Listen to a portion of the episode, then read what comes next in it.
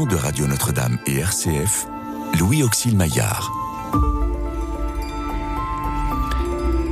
Restez avec nous car le soir approche et déjà le jour baisse.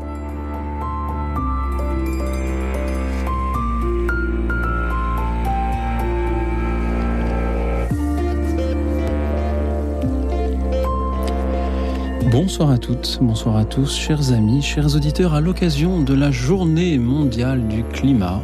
Aujourd'hui, je vous invite à nous offrir vos pronostics. Comment imaginez-vous le monde dans 100 ans? À quoi ressemblera-t-il? Quels seront alors euh, les enjeux de nos descendants?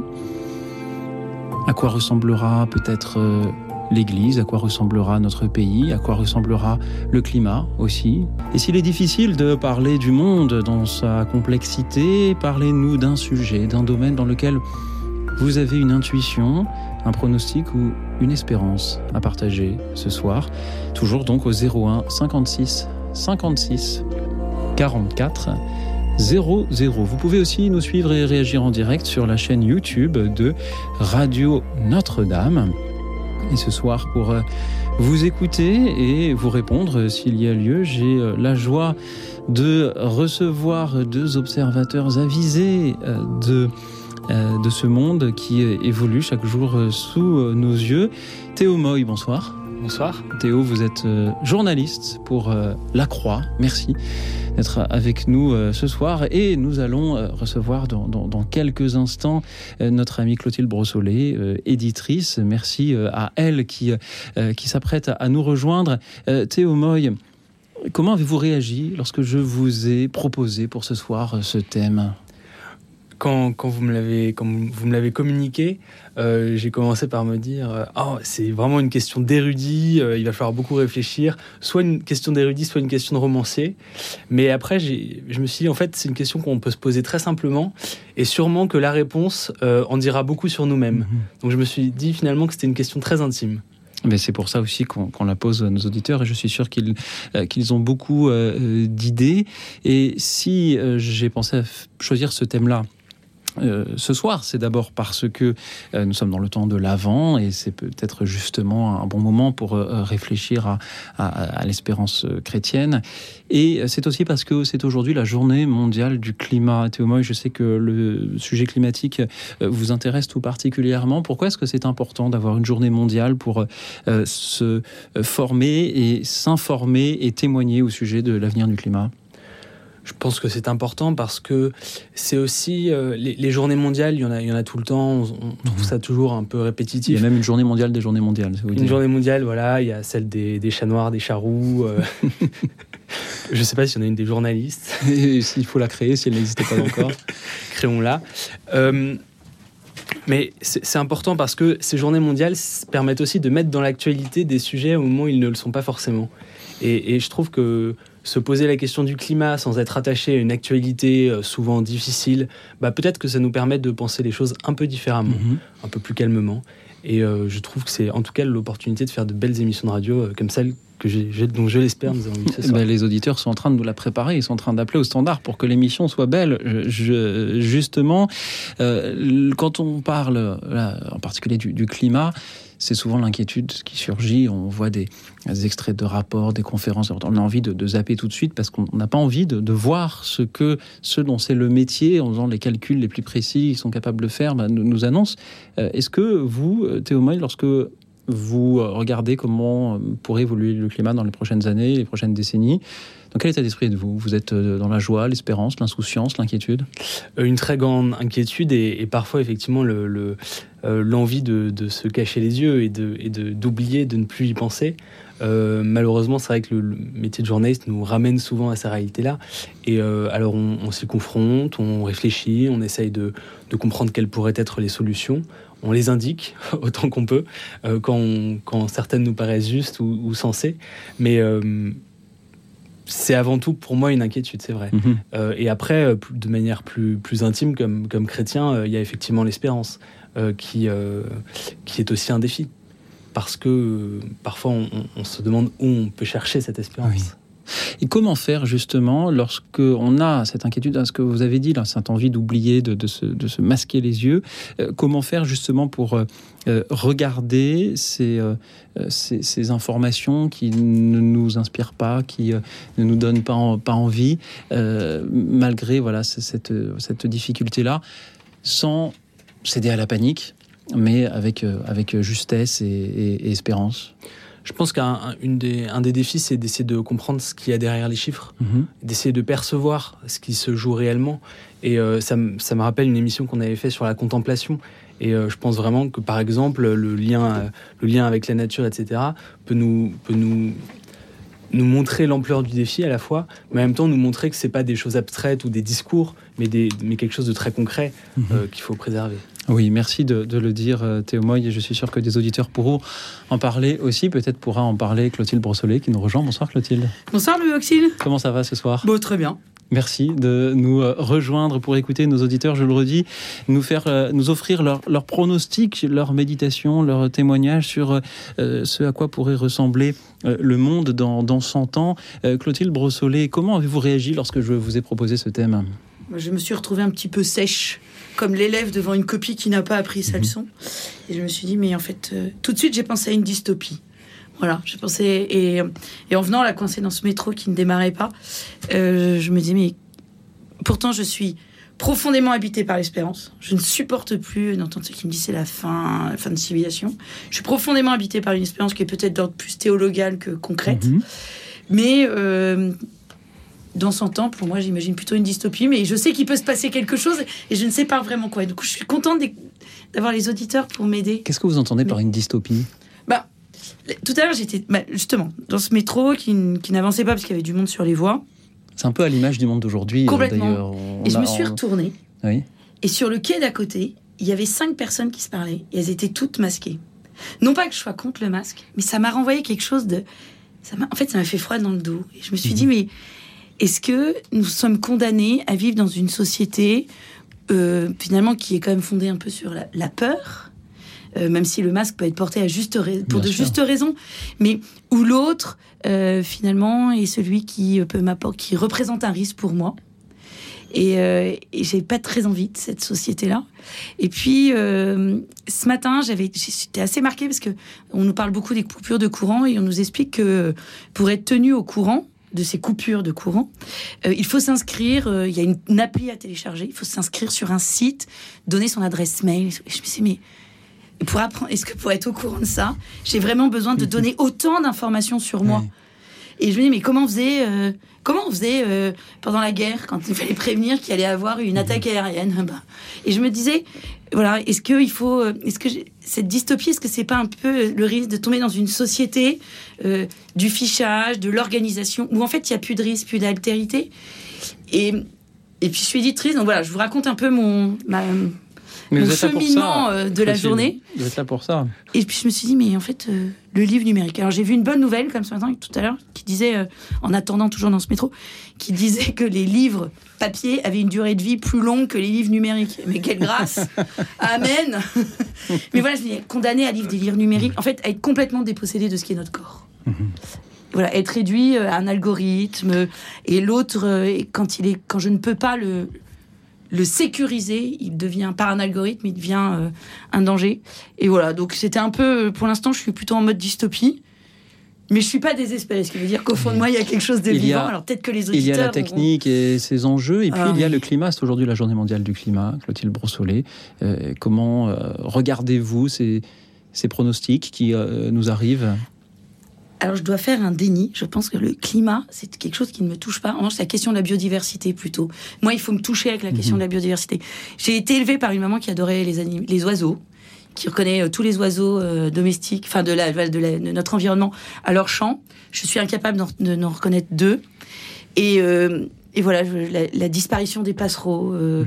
C'est que, voilà, moi, c'est la, la, question de la biodiversité, c'est certainement lié à l'éducation que j'ai reçue, à la sensibilité qui, que cette éducation fait naître en moi. Je n'arrive pas à imaginer que euh, je ne peux pas concevoir dans mon cerveau de Clotilde Brossolet que cette augmentation de la température euh, va être si catastrophique. En fait, je, voilà, la question mhm. de la catastrophe, je je rentre pas dans ça. Et pourtant, vous voyez bien, je suis plutôt tentée aussi par la dystopie. très confus dans mon cerveau quand même. Oui, hein. mais les auteurs vont peut-être l'éclaircir. Euh, Théo justement, que dire à, tous ceux et comme Clotilde ou comme sans doute beaucoup d'auditeurs qui n'arrivent pas à se projeter dans ces ces, prévisions concrètes sur le climat? Bah, Leur dire qu'en fait, euh, il y a peu besoin de se projeter parce que c'est déjà présent. Mhm. En réalité, euh, des épisodes euh, climatiques extrêmes, des canicules de plus en plus longues, de plus en plus sévères, des sécheresses de plus en plus régulières, etc. C'est des choses qu'on vit déjà et, qui augurent de ce qu'en fait seront les, dérèglements climatiques à venir. Donc, c'est pas. Enfin voilà, il faut, il faut observer. Mais effectivement, j'entends bien que la biodiversité soit quelque chose qui paraît plus concret. En même temps, on en parle beaucoup moins. Alors que le grand équilibre de la biodiversité, en fait, euh, est, pour nous euh, presque aussi important que les équilibres climatiques. Et mhm. puis, la biodiversité dépend aussi de l'équilibre climatique. Donc, Exactement. c'est lié. Alors, vous avez ainsi déjà abordé plusieurs des, facettes des témoignages possibles de nos auditeurs ce soir. Euh, la technique, l'évolution entre les rapports humains, le climat, la biodiversité. chers auditeurs, vous nous direz, vous aussi, comment vous imaginez le monde dans 100 ans. Mais se poser cette question, est-ce que c'est un peu manquer de confiance en la Providence oh, oh, oh, je, lis dans, je lis dans le serment sur la montagne qu'il faut qu'il faut pas trop se préoccuper de tout cela. Et ce soir, j'ai le culot de demander aux auditeurs, mais dans 100 ans, on sera, je pense que la plupart de nos auditeurs et nous en studio, on sera, on sera morts, à moins que des, révolutions euh, médicales. Ah, vu l'âge que j'ai, il vaut mieux. Voilà. Euh, et comment euh, est-ce que poser cette question, c'est en soi manquer de confiance en la Providence, Théo Je ne pense pas que la Providence soit désarmante pour, euh, pour les femmes et pour les hommes. Je pense qu'il y a certes la Providence, il y a aussi euh, dans, dans, dans, dans, la Bible, dans, dans, tous les textes qui sont importants pour nous, des, des, une forme de mission pour l'homme, pour l'humain, des notamment de préserver son environnement. Euh, et en fait, c'est pour dans 100 ans, mais c'est aussi mhm. tout de suite et maintenant. Donc, euh, je ne pense pas qu'il y ait une contradiction avec la Providence. Clotilde Non, je, crois qu'il faut avoir confiance dans la Providence. C'est sûr que aujourd'hui, les pronostics sont pas tout à fait ouverts sur l'avenir de notre société.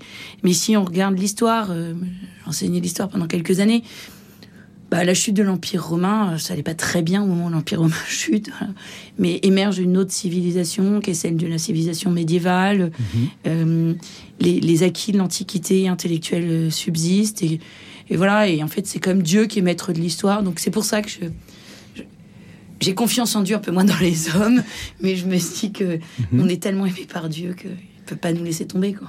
Est-ce qu'il euh, y a un devoir aussi de, s'interroger sur, euh, sur ces sujets-là? Est-ce qu'on peut se contenter euh, de dire bah non, moi je, vis en 2022, mais je suis pas, comme, comme nous le dit Marie-Thérèse ici les Moulineaux, moi je suis pas Madame Irma.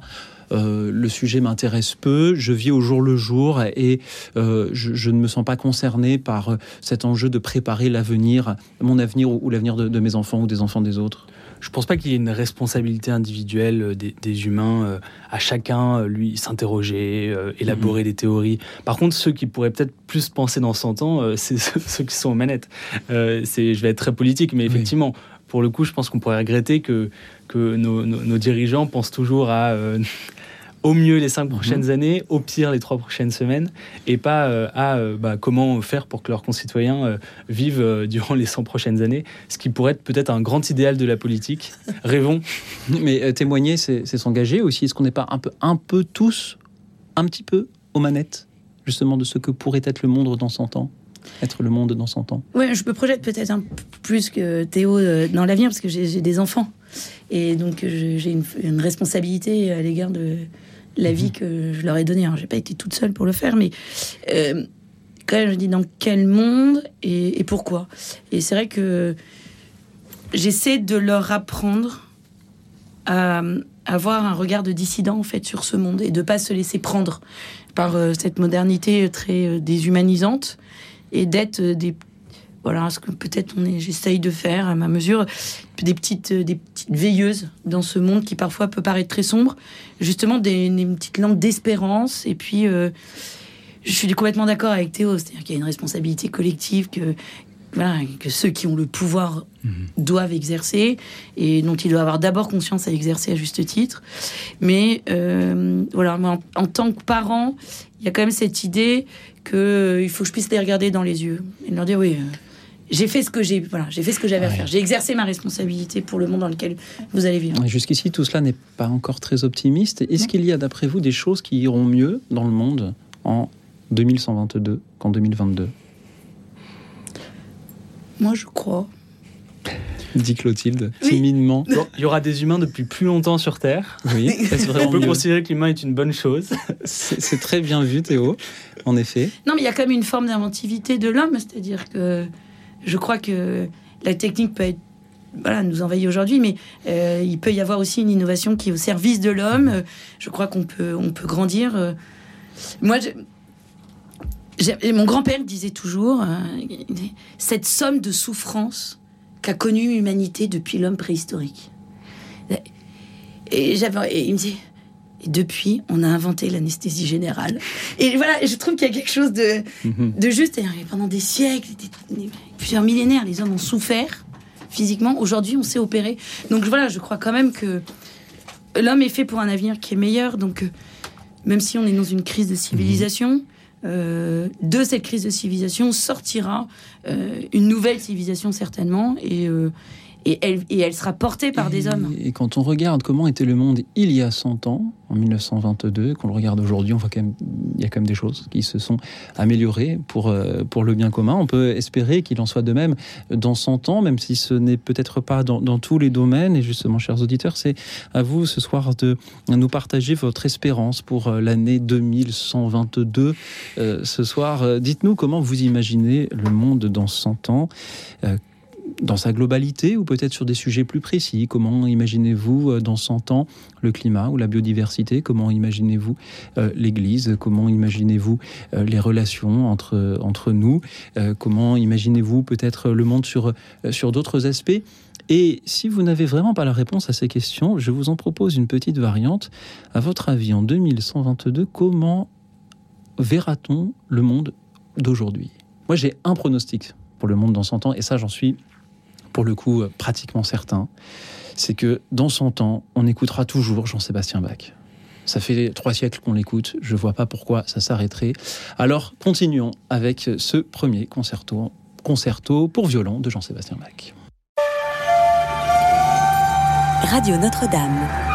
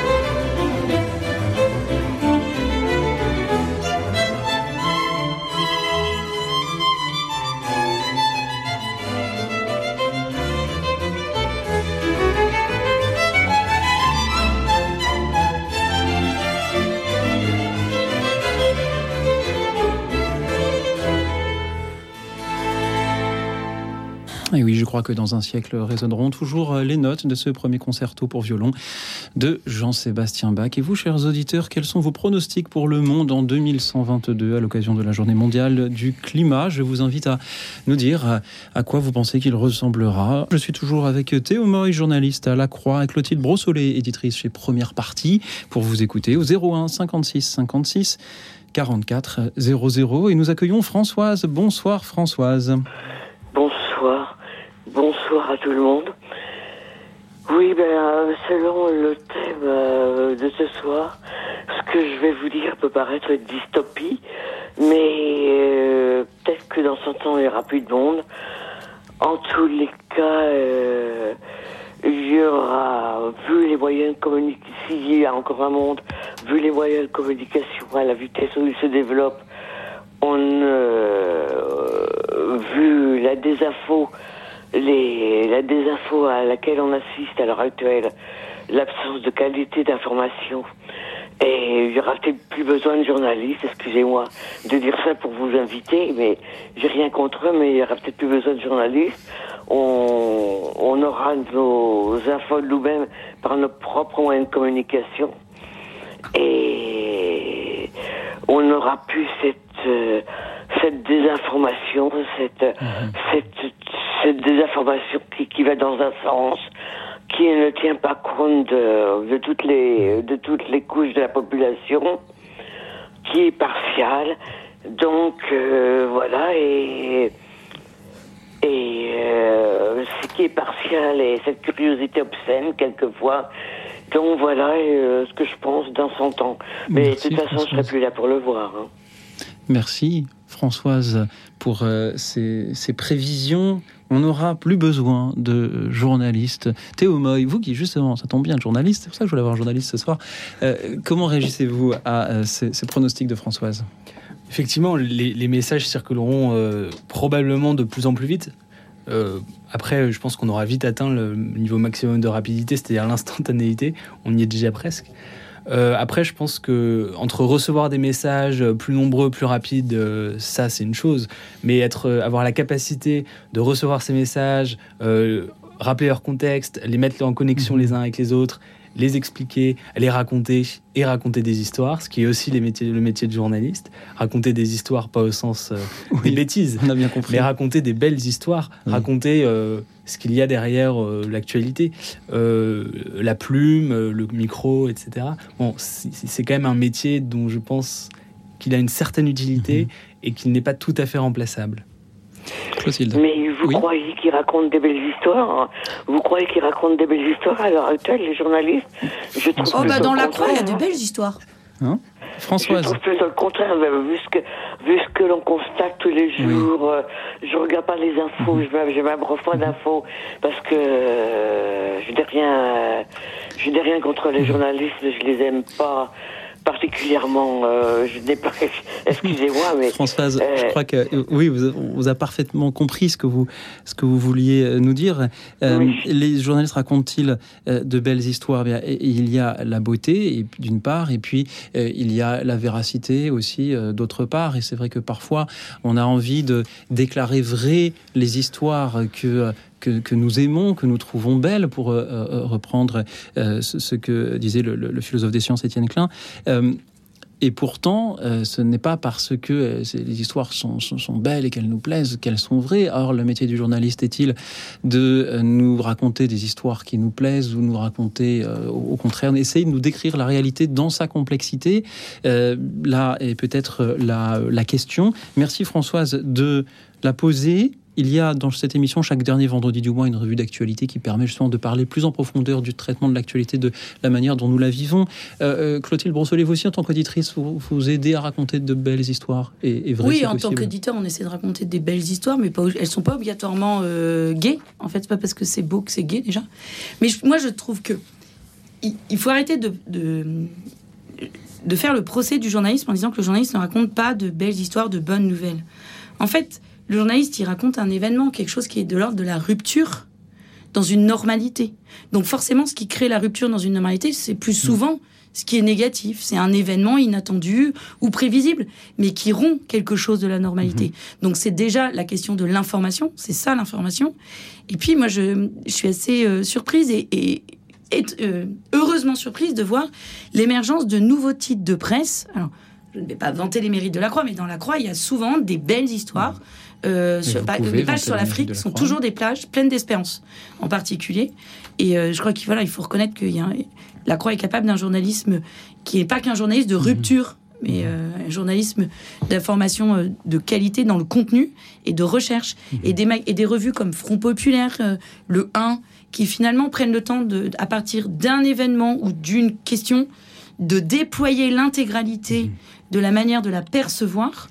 Ce sont des revues qui réussissent aujourd'hui. Donc, je, crois que derrière le, témoignage de Françoise, il, y a une, grande interrogation à laquelle personne aujourd'hui n'a de réponse sur euh, justement la manière dont nous, dans 100 ans, nous nous informerons. On voit que les réseaux sociaux ont pris une très grande place aujourd'hui, à tort ou, à raison. Et la, question peut-être qui se pose, c'est où en seront les algorithmes de, de Twitter, de Facebook, d'Instagram dans 100 ans, puisqu'aujourd'hui, ce sont eux euh, qui décident de la manière dont on met dans nos, esprits ce en quoi nous croyons. Et la, grande question est peut-être peut-être là. Aurons-nous dans son temps euh, l'esprit critique qu'il faut pour euh, affronter euh, la réalité encore une fois dans sa complexité, sans, céder au discours un, petit peu facile, un petit peu plaisant J'ai bonne espérance, j'ai bon espoir que, oui, puisque l'éducation aussi se, développe, parce que l'esprit critique aussi, je, je le crois, voilà, a tendance à à, se, développer, s'installer euh, dans nos esprits. Théo Moïc, en tant que journaliste, qu'en dites-vous? Sur, sur l'évolution des réseaux sociaux, je pense qu'il y a quelque chose de très important qu'on voit de plus en plus. C'est une vraie transition de l'écrit à l'image. Mhm. Je trouve que les derniers réseaux qui ont été inventés, les dernières plateformes qui ont été inventées, inventées euh, mettent de plus en plus d'images et de moins en moins d'écrits. Je trouve qu'il y a un vrai tournant là qui se joue, c'est intéressant et c'est un peu effrayant parce que l'écrit euh, permet tout de même la nuance permet tout de même euh, la discussion. Mhm. Euh, peut-être qu'il y a quelque chose qui se joue là. Euh, l'image a quelque chose de, rapide, de parfois violent ou pas compréhensible. Mhm. Il y a peut-être un sujet là-dessus. Mais je, redis ce que Françoise a dit. Hein, la question de ce soir, c'est vraiment comment imaginez-vous le monde dans 100 ans Et Françoise nous dit, bien dans 100 ans, on n'aura plus besoin de journalistes. Nous serons tous des, informateurs sur les réseaux sociaux. Françoise, peut-être Avez-vous raison euh, Puissions-nous justement espérer que ce soit au service euh, de euh, ce qui est vrai, au service du, bien commun? On en reparle, si vous voulez, en 2122, avec, avec plaisir. En attendant, je vous propose d'écouter Pierre-Étienne. Bonsoir Pierre-Étienne. Bonsoir et bonsoir à vos invités. C'est un passionnant sujet que celui que vous posez ce soir. mais moi, je voudrais juste m'arrêter au climat parce que sur comment voyez-vous le monde? Le monde dans son temps, je pense que c'est très difficile de le voir parce qu'on n'a pas la même sens ou euh, la relativité du temps qui passe est différente selon les âges. Quand on est jeune, eh bien, une année, quand on a l'âge de deux ans, c'est très ce qui s'est passé, c'est lent. Pourquoi? Bah Parce que c'est la deuxième année de sa vie, c'est-à-dire ce qui s'est passé est aussi long que ce qui s'est passé avant. Tandis quand on atteint mon âge, qui est plus que canonique maintenant, eh bien, euh, l'instant, c'est, c'est, infinitésimal. Euh, donc, ce que je veux vous dire, c'est que s'il y a une seule chose qu'on puisse dire de comment sera, sera le monde dans son temps, c'est qu'on sera surpris. Parce que toutes les prévisions que l'on peut faire à cette échéance est impossible. Il y a trop de choses qui peuvent se passer, y compris dans le domaine climatique. Le réchauffement peut conduire à quelque chose de différent. De toute façon, il sera différent d'un endroit à l'autre. Donc, si on parle du climat, les variations du climat, il faut savoir d'où on, de quel endroit on parle dans le monde. Deuxièmement, également, il y a des cycles et il y a des infracycles. Il y a des cycles très longs, puis il y a des cycles plus courts. Donc 100 ans, est-ce qu'on sera dans un cycle court ou dans le cycle infralong si, si on le regarde dans un cycle très, très long, ben, on peut penser que ça continuera, donc ce sera catastrophique.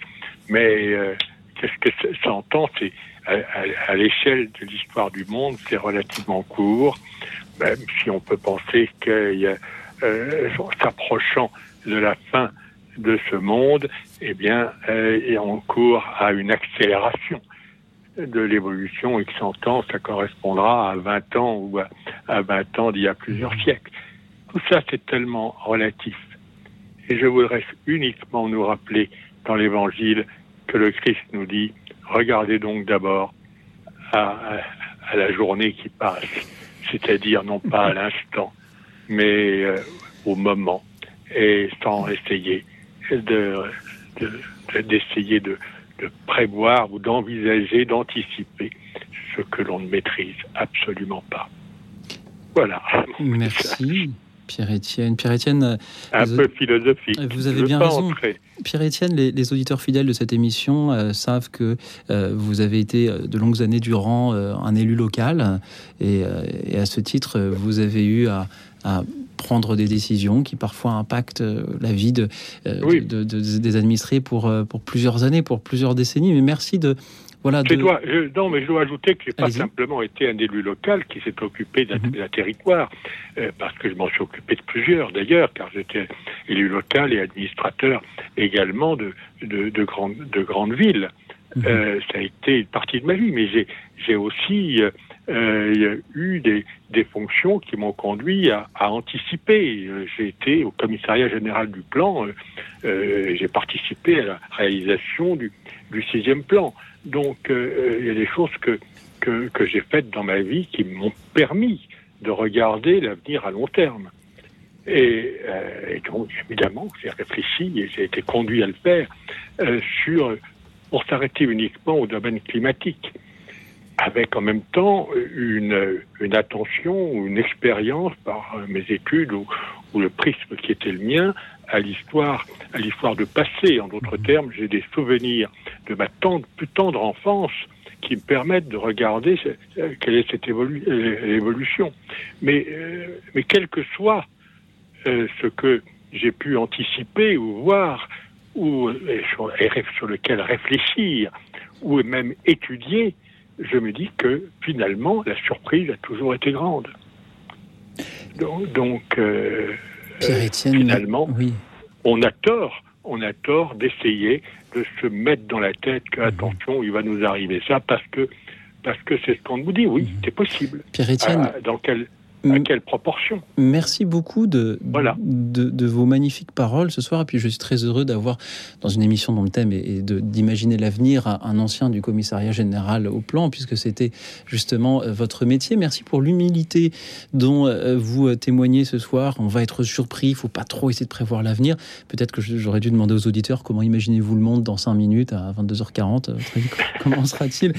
Mais Pierre-Étienne, ne croyez-vous pas qu'il y a une chose qui est d'essayer de, faire des pronostics et de, prévoir et d'avoir raison, et une autre qui est d'imaginer pour se préparer, en sachant très bien que euh, cette imagination-là a ses limites? Oui, c'est-à-dire que, euh, effectivement, mais se préparer, euh, la, vigilance et la prudence, elle est, elle, n'est pas, s'il n'est pas nécessaire. de d'anticiper pour se, préparer. La vigilance, elle, est, nécessaire, elle est même encore euh, inscrite dans, la Bible et dans, l'enseignement du Christ. Enfin, c'est constamment que et, mais malgré tout, quand il, euh, quand il, par exemple, il dit, il dit euh, à, ses, à ses apôtres, euh, mais jetez les filets de ce côté-là, il dit, mais je n'y pense pas. dit Saint Pierre, mais non, mais on a passé toute la journée et on n'a rien pris. Alors, donc, on en est là. Pierre on en est là et on en est là pour tout. Merci beaucoup, Pierre-Étienne. Il n'est pas euh, nécessaire de, réussir pour persévérer, ni d'anticiper pour se préparer. Euh, en quelque sorte, je, vais méditer sur vos paroles en, écoutant Clotilde qui voudrait réagir. Oui. La question posée ce soir, c'est comment imaginer le monde dans 100 ans? Ah. Et, et, je me pensais, je me, ça m'a replongé là en vous écoutant, euh, elle a revu que ma mère lisait dans les années 60 mhm. quand elle avait une dizaine d'années. Et, et je me disais, à cette époque-là, on imaginait le monde avec beaucoup d'optimisme. En fait, on était au lendemain de la guerre, c'était les 30 glorieuses. Et moi, je me souviens des revues qu'elle lisait, que je regardais quand j'étais petite, qui étaient pleines euh, de, vraiment de, de, rêves un peu fous. On vivrait sur la Lune, on aurait colonisé les planètes, la technique. Les femmes ne seraient plus derrière la cuisine parce que l'électroménager ferait tout. Donc voilà. Donc il y avait quelque chose de très optimiste. Et aujourd'hui, je sens quand même dans la discussion que nous avons depuis euh, quelques plus d'une demi-heure, c'est que nous sommes devenus pessimistes. Mais j'aimerais savoir, mais aussi quel est le monde dont nous rêvons. Oui. Et oui, ce n'est pas la même question. C'est ça, on pas imaginer dont nous rêvons. Parce que là, du coup, on devient. On peut, on peut construire ce monde dans 100 ans à partir de nos possible et c'est une manière de voir si les auditeurs ont justement cet espoir-là. Pierre-Étienne, permettez-vous. Oui, euh, je, moi aussi, j'ai connu ça euh, dans, dans, ma jeunesse. Néanmoins, quand je suis en, charge justement de, préparer le sixième, plan et, d'y penser, enfin d'y penser, d'y travailler. Il y a une chose effectivement qui nous, euh, euh, nous préoccupe, c'est le fait que l'on anticipe, il est vrai, sans se tromper, que notre population allait doubler dans l'espace des moins de 50 ans qui venaient. Et ça s'est produit. Bon, mais maintenant on sait que la projection nous conduit à un maximum de 10 milliards d'habitants. À partir de là, d'ores et déjà, vous avez la Chine qui perd 7 millions d'habitants par an. Vous avez euh, la Russie qui, euh, qui en perd un. Euh, vous avez bon d'autres au contraire. On peut effectivement anticiper, se dire l'Afrique aura un milliard et demi d'habitants dans moins de 20 ans. Donc ça, c'est effectivement, c'est tangible. Et, se dire que d'ici 100 euh, ans, euh, l'Afrique sera peut-être le pays prospère par rapport aux autres est une, est une anticipation qui est raisonnable à penser. Parce que effectivement, mmh. l'effet de la population, l'important de la population, savoir si elle est vieille ou jeune, a une très grande incidence. Sans doute cela euh, joue. C'est à, mettre, c'est à mettre effectivement en parallèle mhm. avec une situation climatique qui elle est également est une euh, est, une évolution lente euh, qui fait que on peut se trouver avec mhm. d'ici 100 ans des risques des risques importants. Mais effectivement, tout dépend mhm tout dépend euh, de là où on se trouve. Merci Parce que l'évolution climatique, elle est différente d'un pays à l'autre en mhm. fonction de, de son degré. oui, ces sujets-là sont, sont euh, en effet complexes. Mais... Euh, Pierre-Étienne, si vous permettez, Théo Moy voulait. Ah, pardon Pierre-Étienne, Théo Moy voulait vous répondre. Oui, c'est vrai que sur, sur le climat, entre le climat et la démographie, c'est deux sujets très intéressants. pour le coup, il y a quand même une science dont, qui est un peu plus solide, c'est le climat. C'est-à-dire qu'on a beaucoup plus de certitude euh, et de capacité à se projeter euh, sur les réalités climatiques euh, du futur, parce qu'on a des modèles qui sont très solides et qui, en fait, sauf intervention massive de l'humanité, bah, on a du mal à influer. bah, ces modèles donc, climatiques sont très solides. Alors que sur la démographie, c'est des sujets qui, dépendent tellement d'une multitude de, de, sujets, à la fois politiques, économiques, aussi climatique. Euh, sur la démographie, on a bien du mal à, se projeter et on fait régulièrement des grandes erreurs. Euh, alors voilà, je voulais simplement repréciser ça. Oui, mais sur le climat, mhm. sur le climat, il y a des cycles, il y a des cycles courts selon les endroits, selon les endroits qui sont qui sont bouleversants. Il y a quand même euh, surtout aussi des grands équilibres qui sont durablement perturbés. L'éruption, bien sûr. L'éruption de je ne sais plus quel volcan d'Islande en 1784 a eu un a, provoqué mhm. à l'échelle de l'Europe un phénomène de refroidissement de glaciation qui a duré dix ans. Pierre-Étienne, merci, de, merci de nous rappeler, Pierre-Étienne, que euh, le sujet est complexe et que euh, les évolutions euh, du climat, euh, justement, font partie de notre sujet de, ce soir, mais que celui-ci est bien plus large que ça, je le rappelle. Comment imaginez-vous le monde dans 100 ans, chers auditeurs, que ce soit sur le climat, puisque le thème de aujourd'hui, nous avons cette journée mondiale du climat, que ce soit aussi sur d'autres sujets, sur les rapports entre les personnes, sur l'Église ou sur d'autres aspects encore de la vie de nos descendants. Comment l'imaginez-vous? Je crois aussi aussi que nous aurons toujours besoin dans 100 ans de lumière et de beauté. Alors écoutons Dominique A, rendez-nous la lumière. Radio Notre-Dame.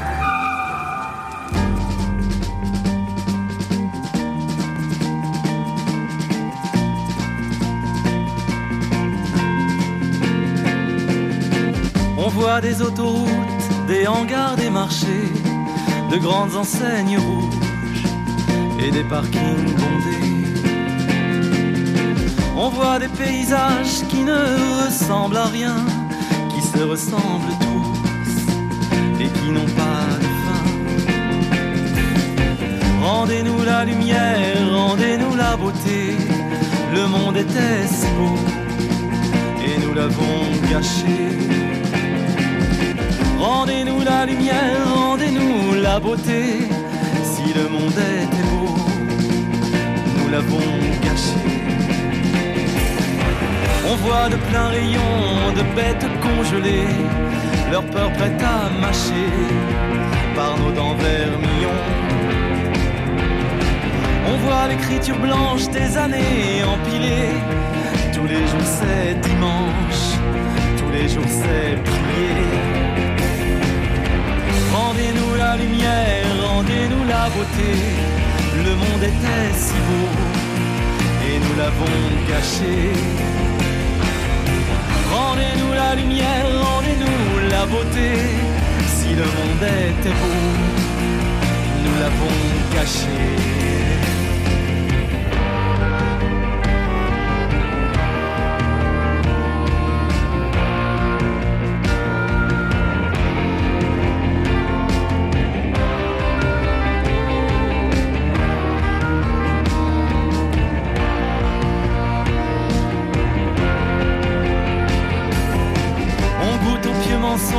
Des cieux embrigadés, tant de vies sacrifiées pour du cristal qui ronge. On voit des fumées hautes, des nuages possédés, des pluies oranges et mauves, donnant d'affreux baisers.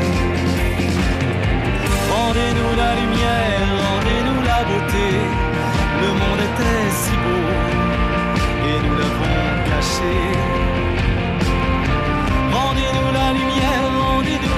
Si le monde était beau, nous l'avons caché.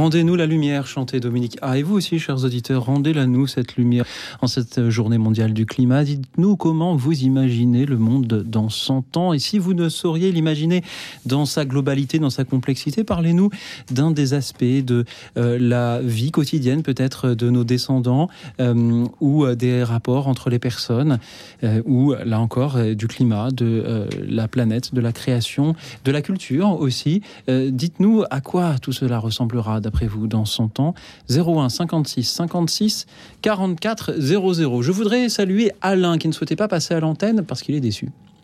Alain voudrait écouter une émission spirituelle ce soir car nous fêtons aussi, en effet, l'Immaculée Conception. Cher Alain, peut-être pourrions-nous dire justement cette occasion que nous imaginons que dans 100 ans, nous fêterons toujours l'Immaculée Conception et ainsi le thème de chacune de ces émissions, Écoute dans la nuit, sont, ouvre justement la place à la spiritualité. Il suffit que vous appeliez pour euh, euh, le dire. Alain, merci de m'avoir permis de rappeler cela et euh, de nous avoir rappelé, même si personne ne l'avait oublié, bien sûr, que c'est aujourd'hui la fête de l'Immaculée Conception, une fête aussi qui doit nous remplir d'espérance, comme peut-être va nous remplir Johanna, qui nous rejoint depuis Grenoble. Clotilde, vous voulez dire quelque chose? L'Immaculée Conception, c'est beau parce que c'est d'une simple femme, euh, toute jeune femme, que naît l'espérance, parce qu'elle l'accepte. Donc, euh, dans, ce, de ce, dans ce panorama assez sombre que nous brossons, je trouve, mhm. rappelons-nous que peut-être que nous avons un peu cette responsabilité d'être un peu mari chacun, hein, d'accueillir l'espérance, euh, parce qu'on peut faire des grandes choses. Merci Clotilde. Et merci donc à Johanna. Bonsoir Johanna. Bonsoir Louis Auxil, bonsoir à vos invités. Bonsoir. Oui, voilà, donc moi, dans 100 ans, euh, je pense à une phrase de euh, André Malraux qui, qui, a dit que le 21e, le 21e siècle sera spirituel ou non. Donc, euh, le 21e siècle a commencé en l'année 2000 et terminerait en 2100. Et donc, pour moi, en 2100, enfin, dans 100 ans, quoi, je pense que le ciel et la terre sera un et la cité de Dieu euh, descendra euh, sur terre. On amen. Aura, euh, amen. On aura la nouvelle Jérusalem et la Jérusalem céleste, que ce soit extérieur comme, oh, comme intérieur, c'est-à-dire que l'homme en fait sera spirituel. Ce sera un être spirituel parce que actuellement en fait on étudie beaucoup la conscience en fait avec à travers l'intelligence artificielle, euh, les neurosciences euh, et tout ce genre de choses. Et euh, avec la connaissance qu'on a sur, sur la spiritualité, sur la théologie, sur plein de choses, moi je pense qu'en 2100, le Seigneur dira stop. Ce sera l'avènement, le deuxième avènement de notre Seigneur Jésus-Christ. Et, et, voilà, et on vivra différemment avec on sera des, êtres spirituels avec euh, une nouvelle manière de voir les choses. Tout sera beau extérieurement et intérieurement chez l'être humain. Le loup et l'agneau feront un. Euh, voilà comment j'imagine dans 2100. Euh, tout beau, tout, la nature aura repris ses droits. ce sera lumineux, ce sera plein d'amour, que de l'amour, des bons petits repas. Voilà, quoi, la bonne franquette, un peu à la maison à la prairie, mais avec des belles couleurs. Merci beaucoup, Johanna, pour euh, cette euh, espérance partagée. Clotilde Brossolet, Théo Moy, que vous inspirent les paroles de Johanna? Alors, Théo. de manière euh, peut-être moins, moins projective dans, un, dans une forme de, de, de nouvel avènement du Christ, c'est vrai que la, la, question de la spiritualité et de son évolution m'intéresse beaucoup. Euh, parce qu'on sent bien qu'il y a quelque chose qui se joue euh, sur, euh, bah, en tout cas en Occident, une forme d'effondrement, au moins de la pratique religieuse, voire du christianisme ou peut-être seulement du catholicisme, nous verrons, mais aussi l'apparition du coup de nouvelles spiritualités et alors savoir dans 100 ans quelles seront ces spiritualités, est-ce qu'il y aura des nouvelles églises constituées, est-ce que euh, finalement on se sera tous mis au développement personnel et on aura abandonné l'idée de Dieu et de transcendance, est-ce qu'au contraire on aura retrouvé par un détour inattendu mmh. euh, un monothéisme qui conviendra, ou est-ce que l'Église catholique aura retrouvé une manière de conquérir les foules? Alors ça j'aimerais beaucoup savoir, ça m'intéresserait vraiment de savoir. moi je serais curieuse aussi de savoir parce que comme dit Théo, on est là-dessus, c'est que il y a bien une baisse de la pratique, mais il n'y a pas une baisse de la soif spirituelle. On est en période de Noël, il faut aller dans les librairies, les grandes librairies, les grandes centrales, euh, pour pas citer Danemark. Ce sont des tables entières liées à la question du développement personnel, mais pas que. Le développement personnel, mais aussi ésotérisme. Il y a un grand retour d'ésotérisme. On n'est pas dans le New Age comme il y a quelques années. La sorcellerie. Donc en fait, voilà, on voit bien qu'il y a une quête spirituelle. Alors, objectivement, en tant que catholique pratiquante, qui a eu droit à un petit morceau de vérité, euh, en tout cas un aperçu de la vérité, je pense que c'est pas la bonne direction, mais euh, la soif de, transcendance est encore là. Et, ça, voilà.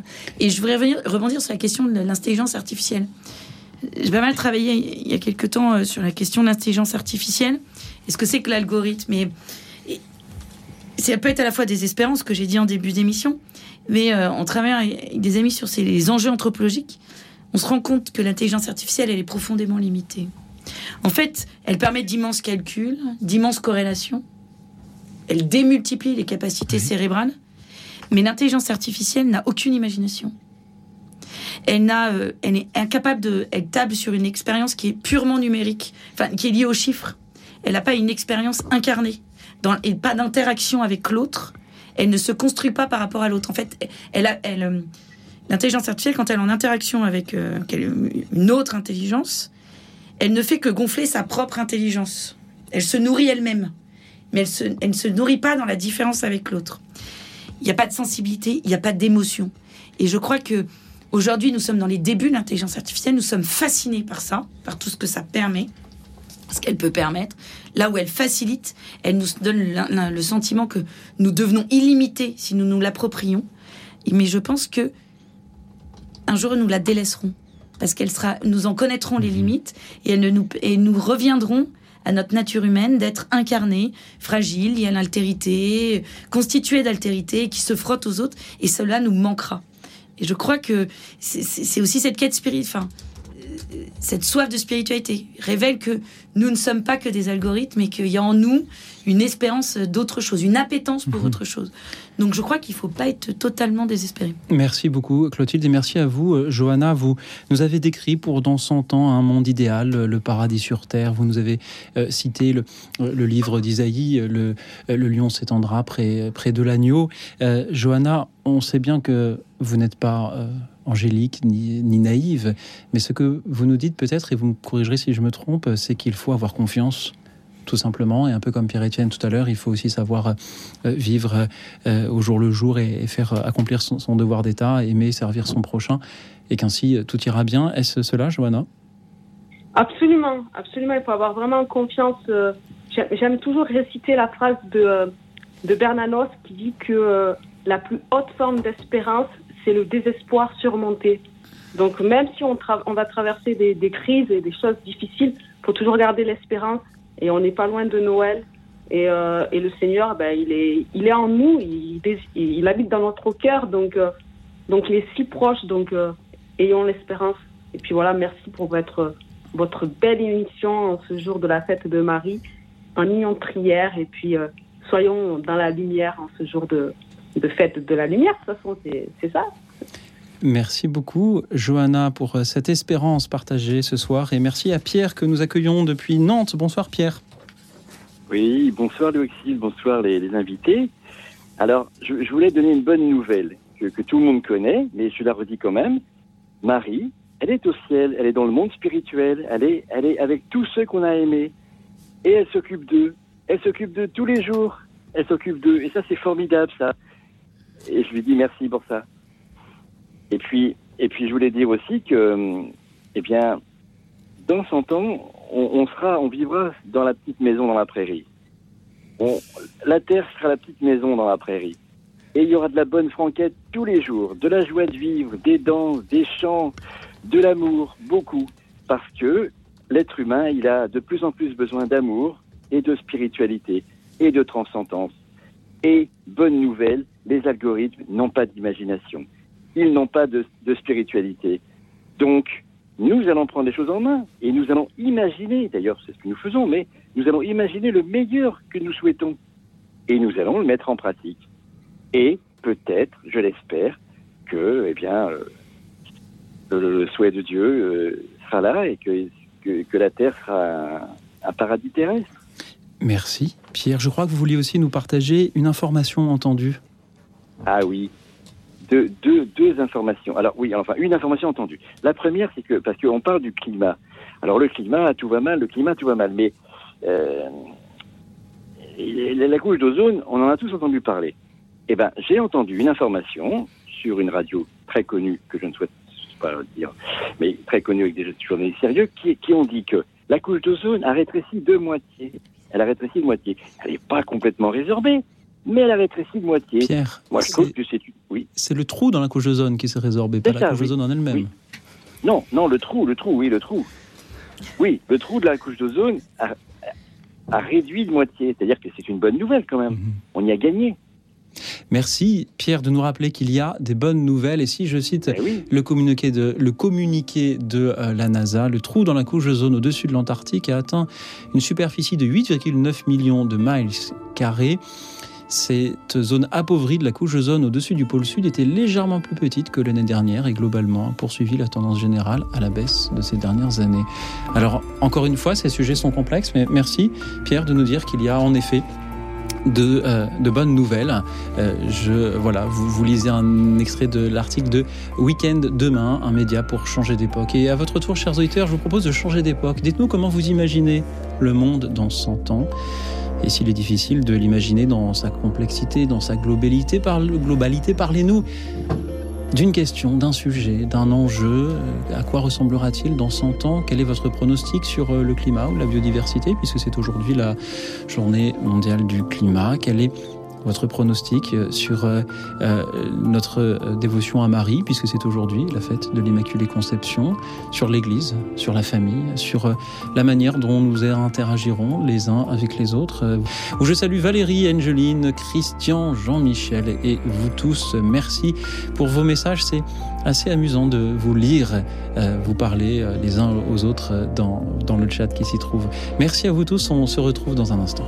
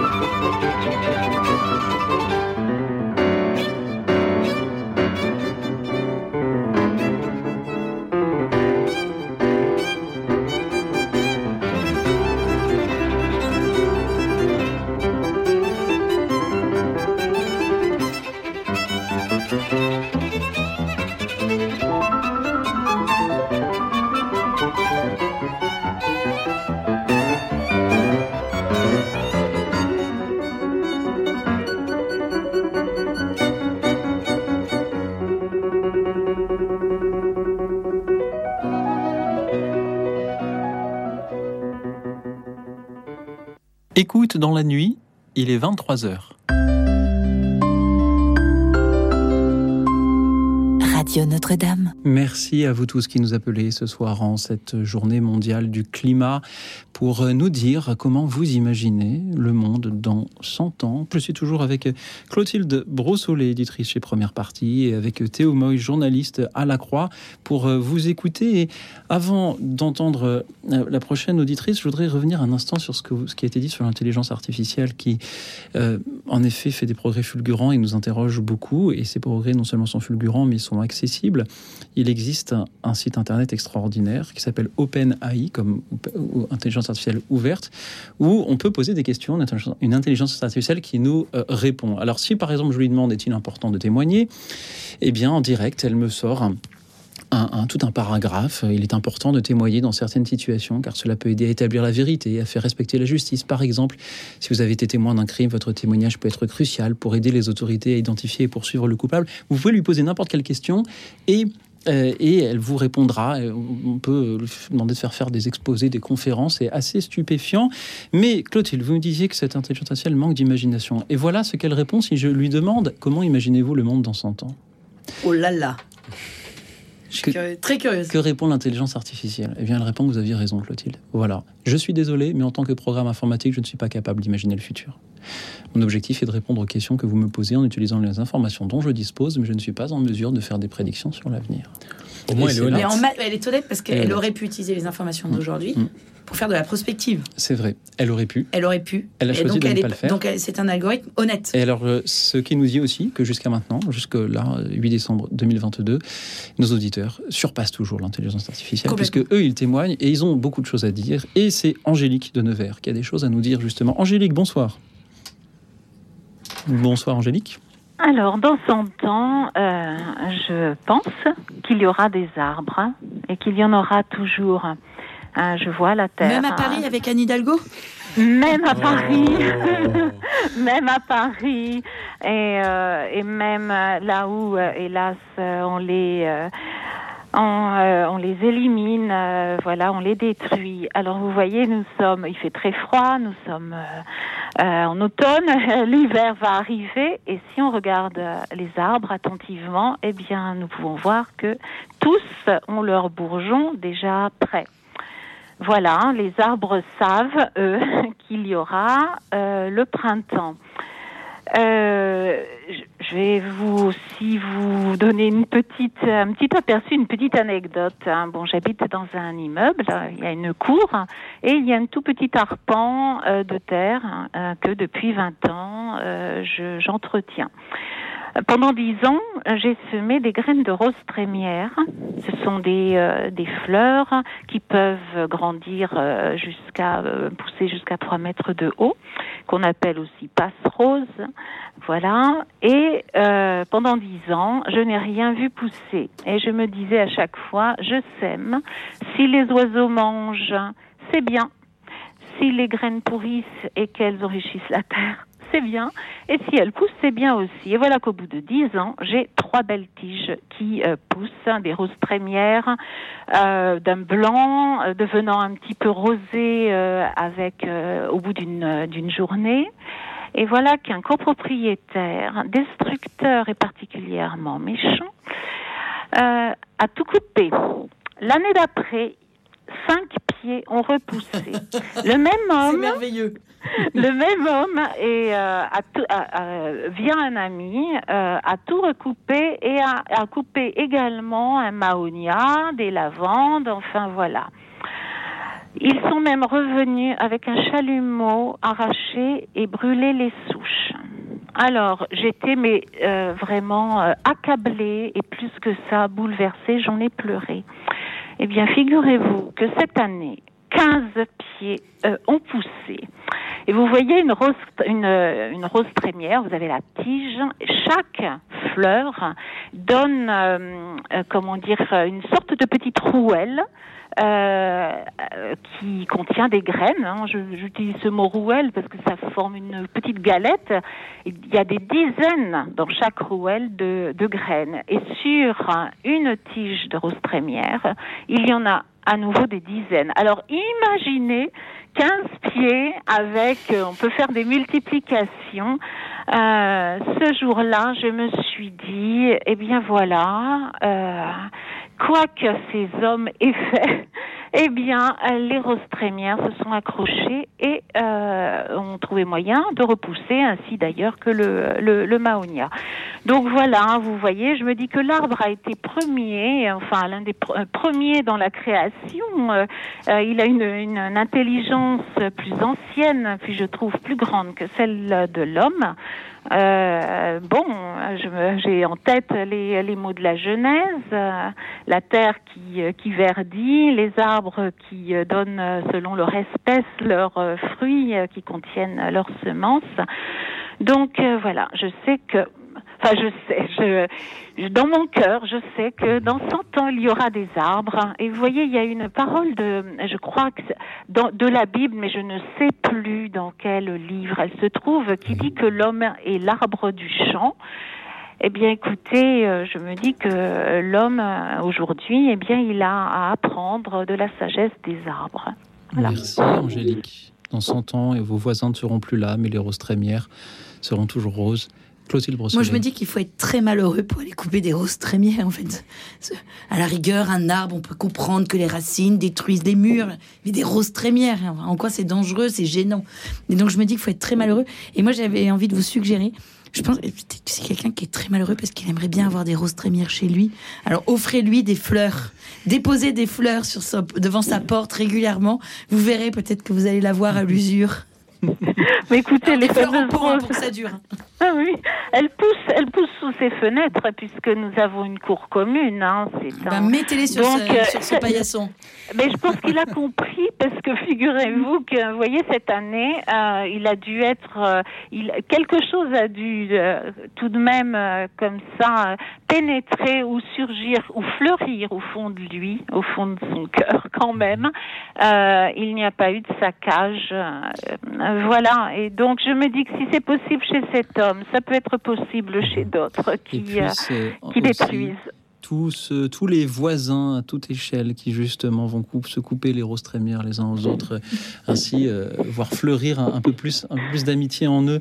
Euh, Théo Moy, que vous inspire cette histoire qu'Angélique nous, nous conte ce soir et quand elle nous dit que dans 100 ans, il y aura toujours des arbres? Bah, il y a fort à parier qu'il y aura toujours des arbres. Ils sont euh, finalement moins menacés que nous. Parce qu'on menace, euh, et désolé d'en revenir encore. Ça fait raison, mais je, peux pas m'en empêcher. Ne vous en empêchez pas. Mais c'est vrai qu'en fait, quand on dit oui, ça va être la fin du monde, ce qui, ce qui nous menace surtout, c'est la fin de l'humanité. C'est la, fin des conditions qui permettent que nous, on vive sur Terre. Euh, la Terre et les arbres devraient, a priori, sauf apocalypse totale, nous, nous survivre effectivement. Merci.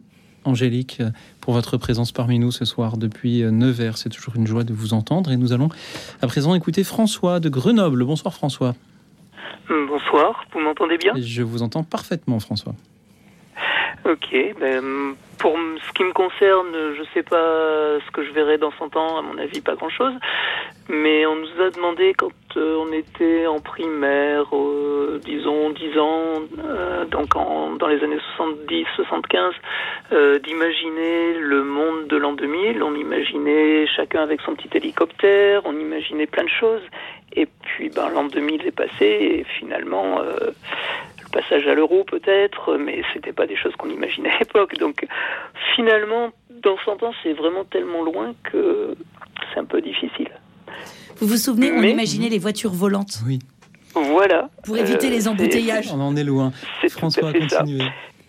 Et du coup, euh, moi, ce qui m'intéresse aujourd'hui, euh, après être passé par un, un grand moment de d'anxiété, de, enfin bref, je me suis dit bon, on y est déjà en fait, euh, donc ça sert à rien de s'inquiéter pour euh, ce qui va se passer, mais qu'est-ce qu'on peut faire aujourd'hui? Et là, ce qui m'intéresse beaucoup, c'est la prise de conscience. J'ai les collègues qui ont 25, 30 ans et qui, au quotidien, eux, portent la question de, savoir qu'est-ce que qu'est-ce qu'ils peuvent faire euh, individuellement dans leur boulot. on fabrique des composants électroniques, des cartes électroniques dans, dans ce qu'on fait. Bon, ben, qu'une carte consomme un peu moins. Et puis c'est partagé pas simplement par les jeunes, mais par, euh, par d'autres. J'ai des amis qui fondent des habitats partagés, des écolieux.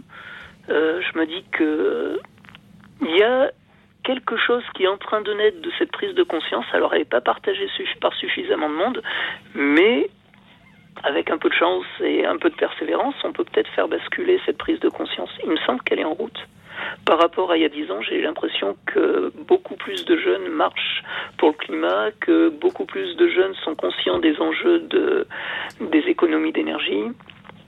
Donc euh, voilà, c'est mhm. petit à petit, il, y a, il me semble, euh, François, quelque chose qui gagne. Sur la petite fiche que le standard m'a préparée, je lis que vous imaginez qu'il y aura sûrement moins de technologie.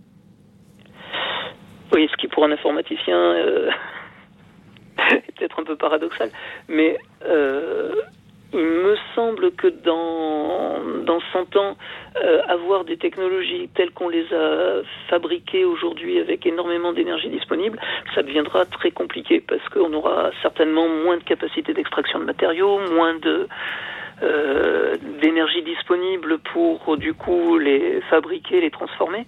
Donc il faudra faire euh, avec moins. Et faire avec moins, on va en être même euh, en étant vraiment très économe et très astucieux, on va quand même être capable de faire beaucoup moins de choses. Donc on les fera plus durer.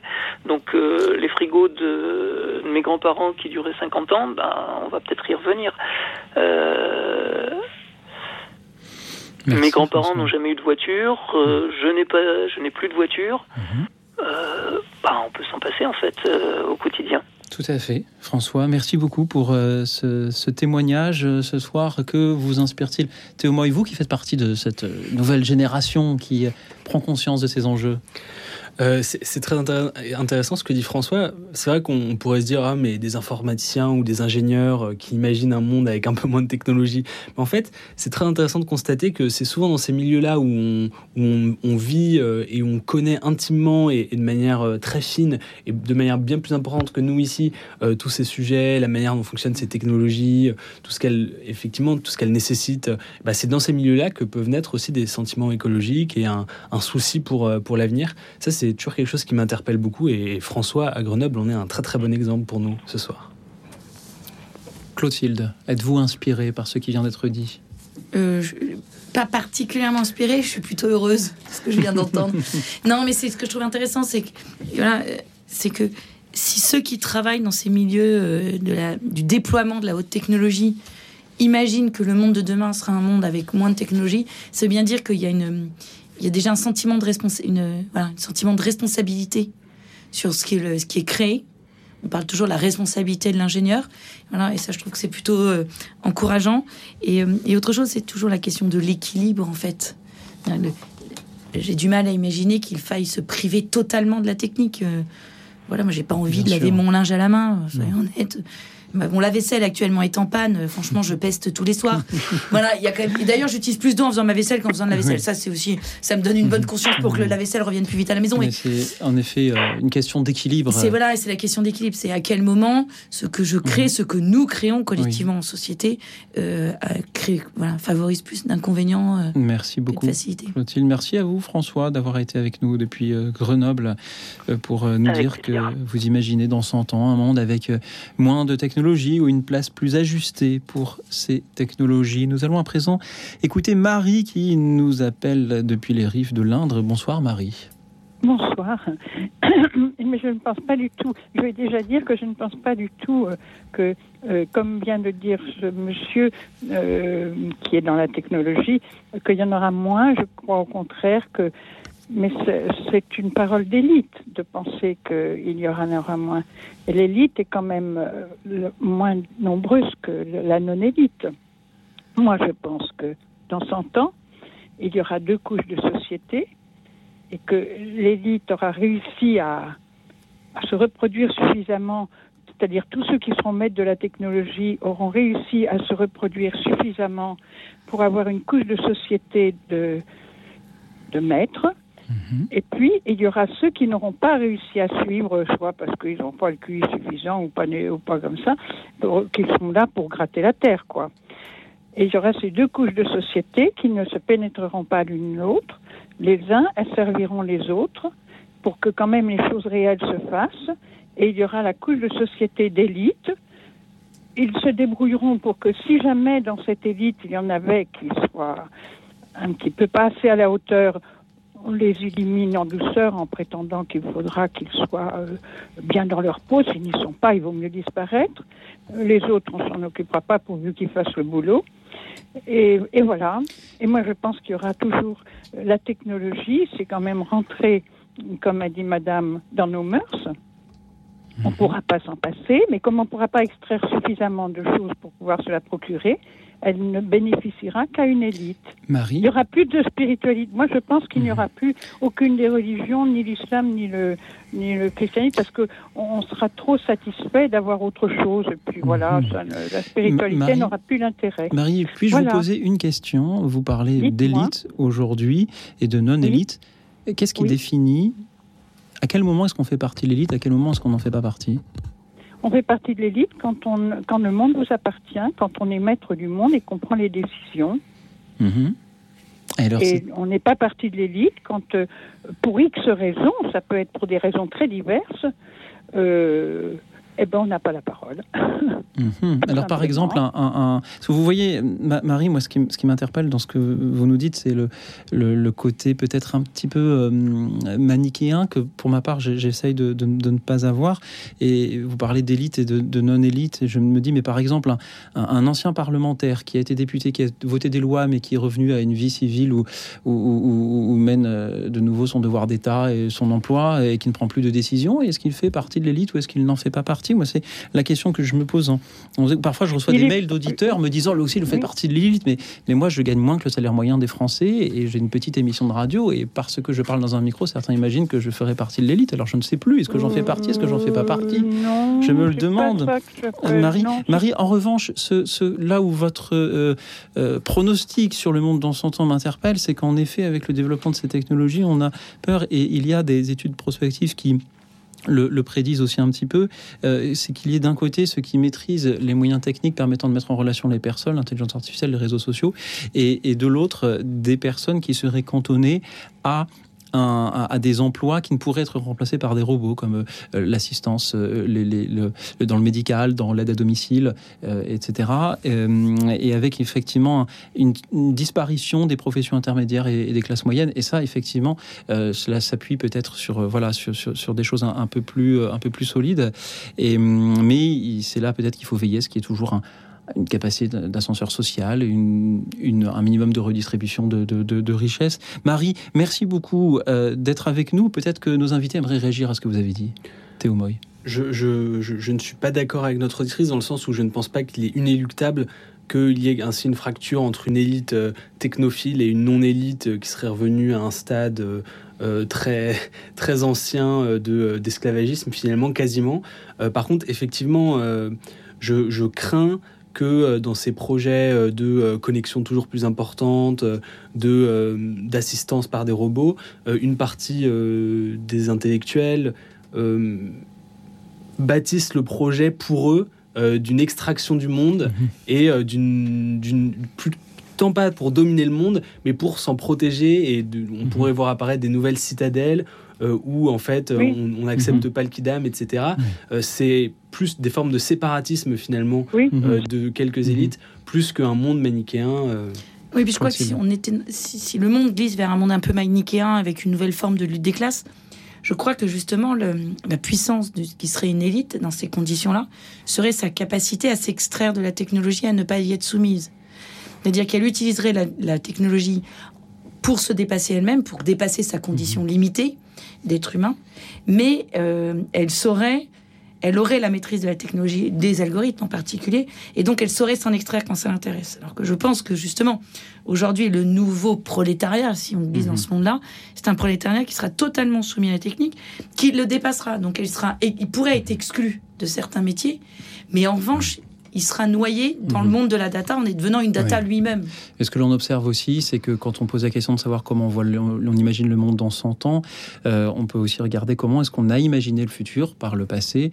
Et on voit qu'il y a eu en d'autres temps euh, des, euh, des personnes extrêmement puissantes, extrêmement influentes, des élites qui ont complètement disparu, qui se sont complètement dissolues par de nouvelles innovations, par tout simplement les règles de succession, ou qui tout simplement sont tombées de leur piédestal pour, pour une raison ou, ou une autre. Marie, Merci d'avoir partagé ce soir cette inquiétude de la fragmentation entre classe sociale de euh, la euh, société. Euh, puisse-t-il au contraire n'y avoir plus ni esclave ni homme libre, comme, on le lit dans la lettre aux Galates. Vous, à votre tour, chers auditeurs, vous nous appelez toujours pour nous dire comment vous imaginez le monde dans 100 ans, pendant que nous écoutons une autre chanson qui nous parle du regard que l'on a sur d'autres époques. Francis Cabrel chante Les Chevaliers Cathares.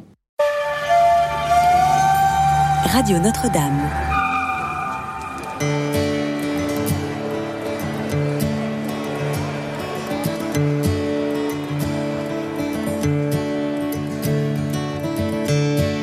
Les chevaliers cathares pleurent doucement. Au bord de l'autoroute, quand le soir descend comme une dernière insulte, comme un dernier tourment. Au milieu du tumulte, en robe de ciment.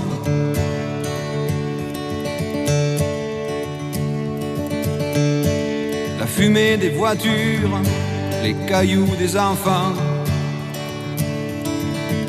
Les yeux sur les champs de torture et les poubelles devant. Quelqu'un du dessus de la Loire qui a dû dessiner les plans.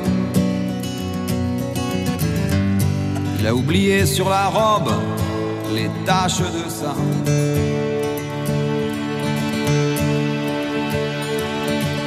On les a sculptés dans la pierre qui leur a cassé le corps. Le visage dans la poussière de leur ancien trésor. Sur le grand panneau de lumière, raconter aussi leur mort. Les chevaliers cathares y pensent encore.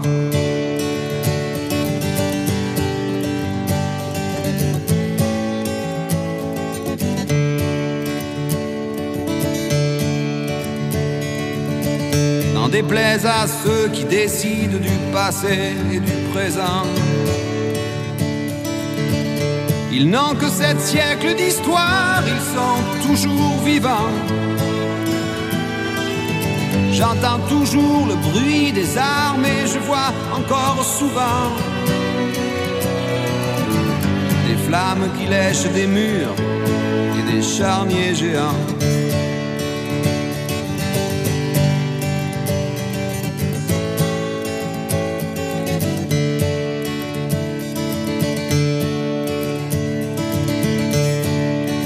Les chevaliers cathares pleurent doucement.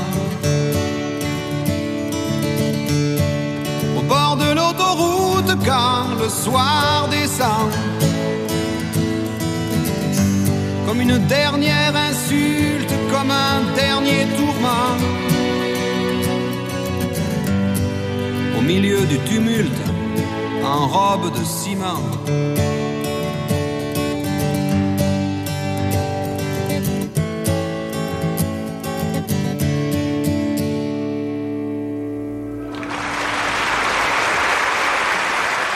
Nous écoutions Francis Cabrel et son regard sur euh, la manière dont nous voyons notre propre histoire euh, aujourd'hui et dans 100 ans. Chers auditeurs, à quoi ressemblera le monde d'après vous? Vous y répondez en composant le 01 56 56 44 00. Et s'il est difficile euh, d'appréhender ce monde dans sa globalité, dans sa complexité, faites-nous un pronostic sur une de ces facettes. Nous nous dirigeons à présent vers Noisy-le-Grand, d'où nous appelle Édouard. Bonsoir Édouard. Bonsoir. Bon. En fait, euh, c'est pas. Bon, je sais pas, la dame a du mal noter le nom parce que mon Ah, nom, c'est pas Edouard, c'est Edmond. Enfin, Edmond, pardon Edmond. Allez-y Edmond. Pas de souci. Donc moi j'appelais pour dire que bon, moi je fais pas de prévision, j'ai pas la moindre, euh, je prévois même pas pour la semaine prochaine. Mais euh, par contre, bon, si on peut exprimer un souhait, un espoir, euh, je pense, j'ai cru comprendre que c'est aussi un peu le, le- le but du jeu. Moi, mon idée, comme je le disais à la dame, c'est que en fait la religion, enfin principalement d'ailleurs cette religion dont, dont vous êtes un des un, un des représentants, euh, le monothéisme euh, que moi j'appelle judéo-islam, puisque je mets euh, dans, dans un seul bloc, je considère que c'est un seul bloc, le judaïsme, le christianisme et l'islam, et donc j'appelle ça le judéo-islam, le monothéisme d'origine arabe, euh, en fait, aura disparu à cette époque-là, et depuis longtemps, que ce sera plus qu'un, à mon avis, un très mauvais souvenir. Pour revenir sur ce qui a été dit en- dans, le- dans le- tout à l'heure dans l'émission, il y a eu la, la dame invitée a dit que la religion, enfin c'est une idée, d'ailleurs c'est une idée reçue, c'est qu'on entend répéter ça sans arrêt que la pratique de la religion, la religion, le- ce monothéisme disparaît. C'est totalement faux. Quand on regarde les statistiques au niveau mondial, les athées comme moi, on est à peine dans les 15%. Le, le, le, judaïsme, enfin le judaïsme c'est rien du tout, mais enfin le christianisme et l'islam qu'on assez ensemble, ça fait facilement 80-85% de la population mondiale quand, il quand on regarde les, les, études d'opinion sur ce sujet dans le monde. On est une petite minorité. Alors en France, c'est vrai qu'on a l'air d'être plus nombreux, mais en réalité pas vraiment, puisque quand on fait des statistiques en France, des études d'opinion, ça, plus de 50% des gens continuent à dire qu'ils ont la foi, continuent à dire qu'ils croient en En réalité, euh, être athée, être monothée, c'est être une toute petite minorité, 15% dans le monde, et en France, je suis même pas sûr qu'on soit la majorité, qu'on soit à 50%. Euh, et, et, principalement d'ailleurs, euh, tout ça, c'est à cause, en fait, il y a une remontée, même il y a une grande remontée par rapport au 19e siècle, où il y avait eu, entre la Révolution française et la fin du 19e siècle, il y avait une grande, un grand effondrement, effectivement, de la religion, mais euh, jusqu'à jusque dans les années 60, 70. Mais depuis, avec la locomotive islam, de, depuis, depuis qu'il y a eu des révolutions islamiques, etc., qui servent de locomotive, de moteur ascensionnel, à laquelle l'Église catholique s'est raccrochée d'ailleurs, hein. tout ce système religieux reprend une puissance euh, phénoménale. Alors d'ailleurs, la dame, elle disait dans les librairies, mais vous allez au, forum, à, la Snack Forum. Moi, je suis, je estomaqué à chaque fois que je passe à la Snack Forum, au rayon librairie. J'ai calculé, il y a au minimum, il y a environ 12 mètres 12 mètres linéaires de rayons euh, qui font des rayons qui montent à 2 mètres, de, 2 mètres de haut, qui sont de, livres entièrement consacrés au christianisme et à l'islam, au, protestantisme, christianisme, islam. Et euh, c'est un phénomène absolument massif. Il faut voir les piles, le, fameux euh, best-seller là sur la scientifique, l'épreuve d'existence de Dieu par la science, mais il y en a des piles d'un mètre de haut, c'est absolument tétanisant quoi. Donc quand les religieux disent qui sont en minorité, qui sont euh, qui se sentent opprimés, etc. C'est absolument le contraire. C'est absolument le contraire. Je vous dis, allez samedi après-midi à la Fnac Forum, vous allez voir la, massification de, de l'idéologie religieuse aujourd'hui, et puis la massification de l'islam, et puis la puissance médiatique phénoménale de Georges de George Bergoglio, etc., etc. C'est pas du tout une minorité. Et donc moi, ce que j'espère, c'est que ça va diminuer, qu'enfin, dans 100 ans, ça aura disparu. D'ailleurs, euh, il suffit de regarder aussi un autre élément qu'il faut regarder pour voir la malfaisance de cette religion, c'est voir l'état de la, de du pays, des pays de la région d'origine. Regardez du Liban au Yémen, mhm. c'est le chaos, la tyrannie, la discorde, les guerres mhm. civiles, les massacres. Regardez ce qui se passe en Iran, la situation mhm. épouvantable des gens. D'ailleurs, un, un espoir, c'est que ces temps-ci, dans les manifestations en Iran, les, les, les manifestants euh, crient un slogan, c'est nous haïssons votre religion. Les gens qui, qui, la subissent vraiment n'en peuvent plus. Et historiquement, ici en Europe, on a beaucoup moins, on a moins le problème parce qu'on ne se laisse plus faire, parce que depuis la Révolution française, on s'est battu et on ne vous laisse plus faire. Mais si on vous laissait faire, on serait comme en Iran. Il n'y a aucun doute. Il suffit d'écouter, je ne sais pas, il suffit d'écouter Radio Courtoisie régulièrement pour entendre l'obsession de certaines personnes à remettre une société euh, au pas de la religion. Et euh, donc, euh, non, non, non, on est dans une situation terrible à ce point de vue-là. Moi, ce que j'espère, et puis regardez ce qui s'est passé ces dernières années avec Daesh, tout ça, et puis toutes ces lois qui s'imposent. Moi, dans mon boulot, à mon boulot, maintenant, je ne peux plus vivre sans mhm. voir des femmes voilées. Dans mhm. tous les services, dans tous les mhm. bureaux, partout, il y a des femmes voilées. C'est absolument terrible. Moi, je suis terrible. Et je dois me taire. Je ne peux rien dire. Si je dis un mot, je suis viré. Alors maintenant, si j'essaie de vous couper la parole, on va me dire que je fais comme eux et que je vous demande de vous taire. Edmond, merci vraiment euh, du fond du cœur pour euh, votre spontanéité, votre sincérité. Ce soir, je suis euh, très heureux de savoir que nous sommes aussi écoutés par, par des athées qui ont ce regard-là, que moi je qualifierais d'exigeant sur, sur cette antenne chrétienne dans laquelle nous, nous, nous, parlons. Vous dites que je suis un représentant de ce, de ce Judée-Christ-là. Moi, je suis qu'un petit laïc qui s'est un jour installé dans, dans, ce, dans ce studio à qui on a demandé de Euh, vous nous dites que vous espérez que dans 100 ans, ces religions monothéistes, y compris le christianisme, ne sera plus qu'un qu'un mauvais souvenir. Je crois que dans une émission où on parle justement de, de, l'Église, il est important que nous entendions euh, aussi euh, des voix euh, comme la vôtre, parce qu'elles nous questionnent, elles nous interrogent, et surtout quand vous le faites, Edmond, avec autant de, de sincérité et, de, et de courtoisie, pour, pour citer de, nouveau cette, cette autre antenne. Edmond, merci infiniment. Il y a tellement de choses dans ce que vous avez dit. Je sens que des auditeurs sont en train de bouillir en disant, mais quand même, ils exagèrent sur notre âme de laisser Edmond dire cela. Mais encore une fois, je crois que c'était important de l'entendre ce soir. Et Edmond, je vous remercie une nouvelle fois et je vais demander à nos invités, Clotilde Broussolet, Théo Moy, comment réagissez-vous en entendant Edmond? Mais je trouve que euh, Edmond soulève une question qui est un peu notre regard, on va dire, euh, occidentalo-centré. C'est-à-dire que, oui, la pratique euh, religieuse dans, les, dans les sociétés européennes et occidentales baisse, ça c'est évident. Même si, quand on regarde les sondages de près, et là-dessus Edmond, je le rejoins, montre qu'il y a encore plus, en, tout cas en France, plus de la moitié de la population française qui se revendique d'une religion. Mais c'est qu'en revanche, une grande partie ne la pratique plus. Euh, et, si j'avais un souhait exprimé euh, sur les inquiétudes d'Edmond, c'est que dans 100 ans, j'aimerais que la, foi de chacun relève d'abord de l'exercice de, la liberté. Je suis très fascinée et euh, par, la, par le, cette révolution mhm. douce, parce qu'en fait, elle se fait uniquement dans la répression et, et dans une violence intense dans la répression, mais pas dans l'autre sens. Une forme de révolution que nous ne connaissons pas en Iran. Et souvent, je me demande est-ce que je serais capable euh, de sortir dans la rue, euh, de enfin, de d'enlever mon voile, de, de juste pour pouvoir avoir les cheveux libres.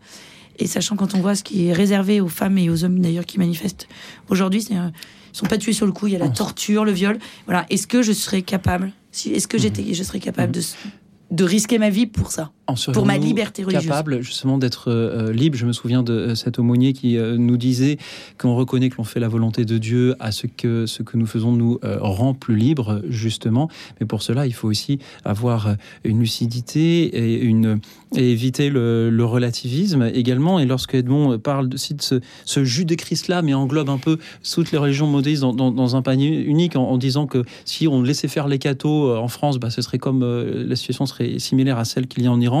Il ne faut pas oublier non plus que dans ce Judée-Chrislam, il y a euh, des livres saints dont certains euh, prônent de flageller les femmes et dont d'autres euh, proposent au contraire d'abolir la lapidation des femmes adultères. Et ne mettons pas tout le monde dans le même panier non plus. Cher Edmond, Théo Moy, bah, Qu'en dites-vous Moi, figurez-vous, cette, euh, cette idée du judéo-islam, alors ça va pas forcément plaire à Edmond, ça me déplaît pas dans le sens où elle peut rappeler sur une radio chrétienne euh, tout ce qu'il y a d'intéressant pour nous et de, et de très enrichissant de dialoguer avec euh, les autres religions et en particulier les autres monothéismes qui sont en fait avec qui nous partageons tant, même au cœur de notre foi. C'est quand même une, très belle perspective pour des croyants de, se rappeler cela, au-delà de, de, cette, de, ce néologisme qui que je découvre et, qui m'amuse beaucoup. Merci beaucoup, Edmond. Euh, effectivement, néologisme que j'ai forgé pour moi-même d'ailleurs. Euh, je vous remercie de l'apprécier.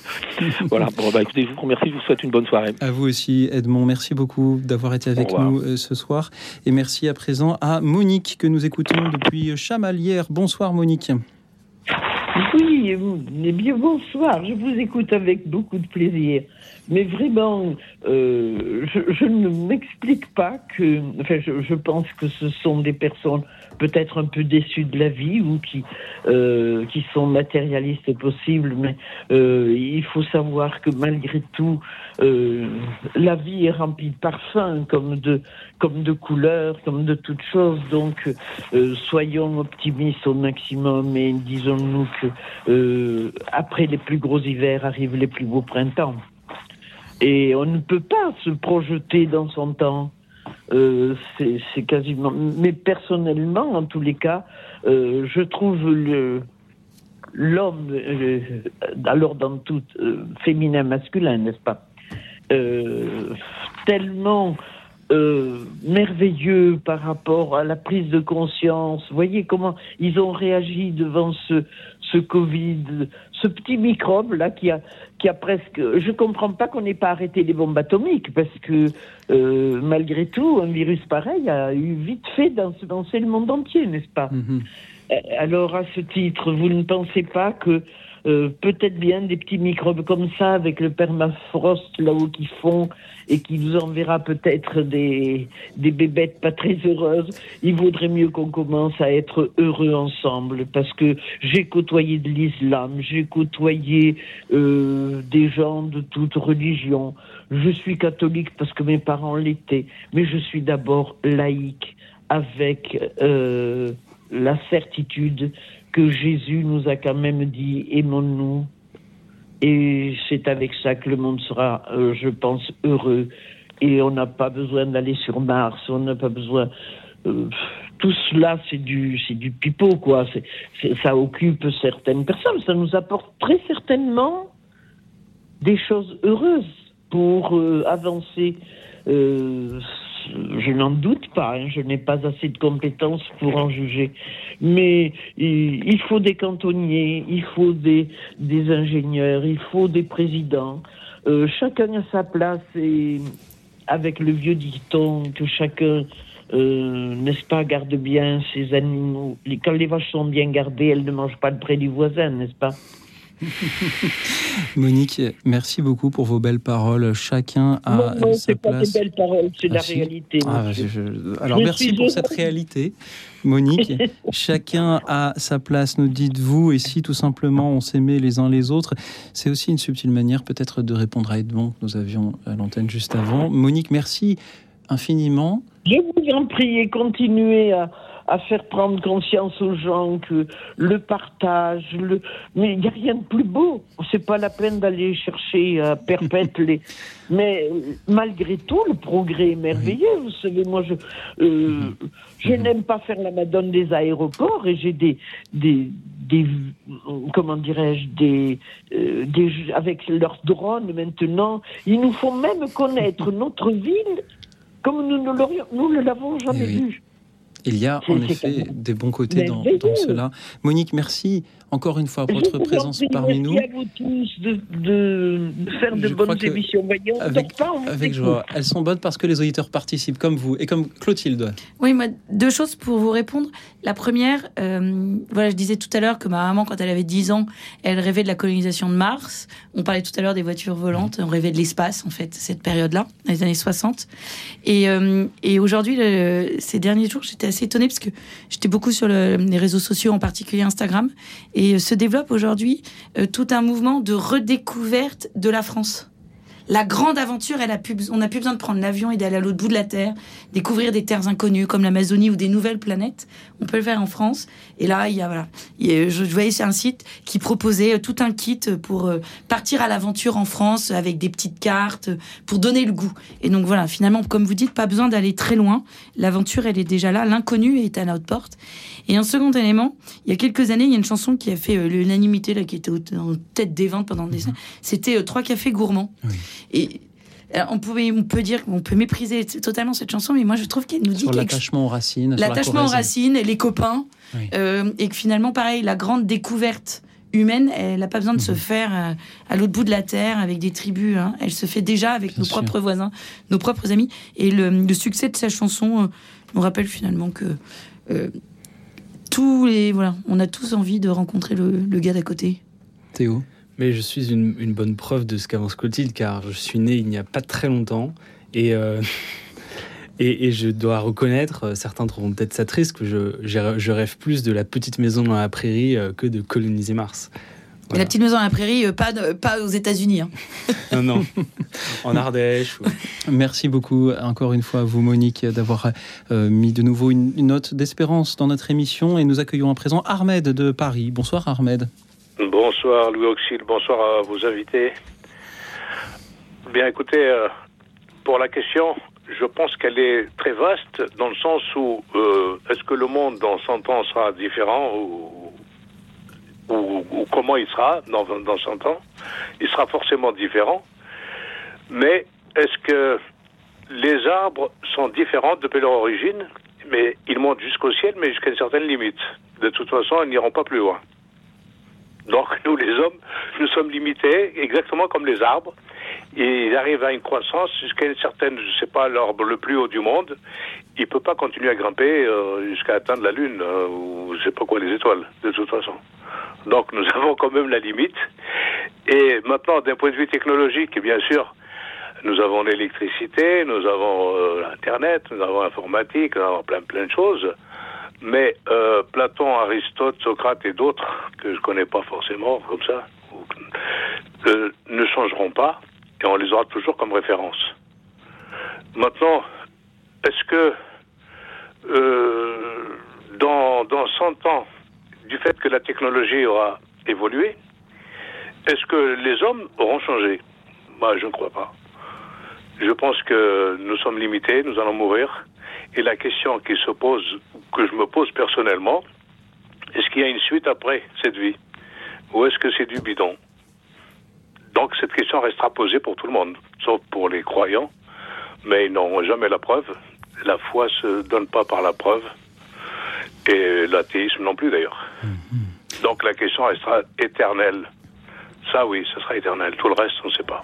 Ahmed, merci beaucoup pour euh, votre amitié et votre présence parmi nous ce soir. Vous nous dites que dans 100 ans, les hommes, les femmes seront euh, toujours euh, les mêmes et les questions que nous nous posons sur l'au-delà se poseront toujours aussi.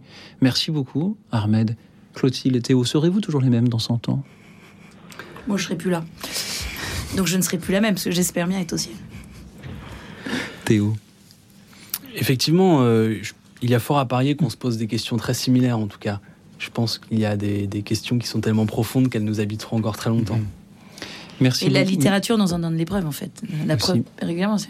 Que, que, ce soit la littérature antique, celle du XVIIe, euh, c'est toujours les mêmes questions. Et vous qui êtes éditrice, vous en savez quelque chose. Nous parlions tout à l'heure de euh, ces, titres de presse d'il y a 50 ans, 100 euh, ans, euh, qui étaient remplis d'optimisme malgré ce qui s'est produit aussi au XXe siècle, alors même qu'aujourd'hui, les titres sont beaucoup plus pessimistes. Moi, je, relisais en écoutant Ahmed La Croix du 8 décembre 1922 et que l'on trouve facilement grâce au site internet de la Bibliothèque nationale de France. Et on y voit les mêmes titres qu'aujourd'hui sur le statut des fonctionnaires, sur les réformes économiques, sur la, la disparition de, l'éducation.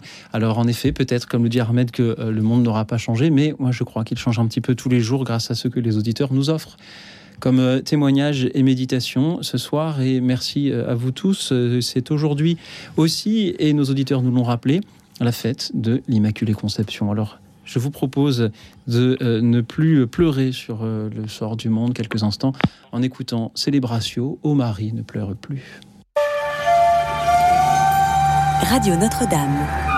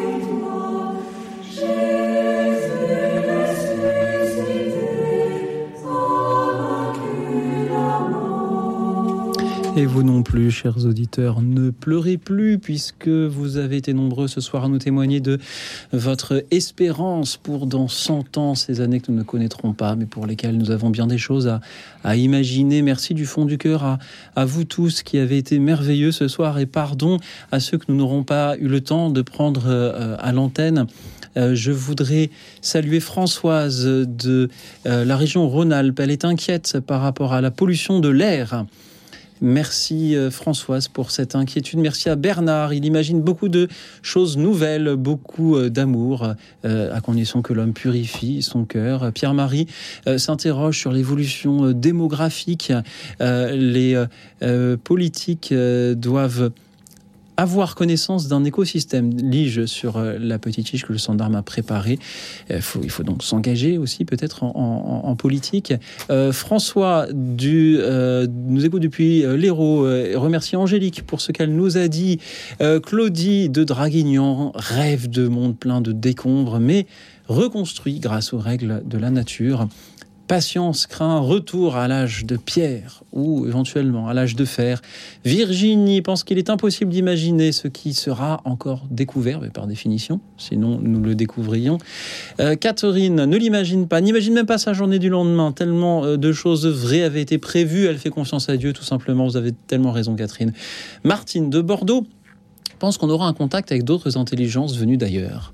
si ce contact euh, survient, ils peuvent, ils peuvent appeler coup dans la nuit un soir, ils sont les, bienvenus.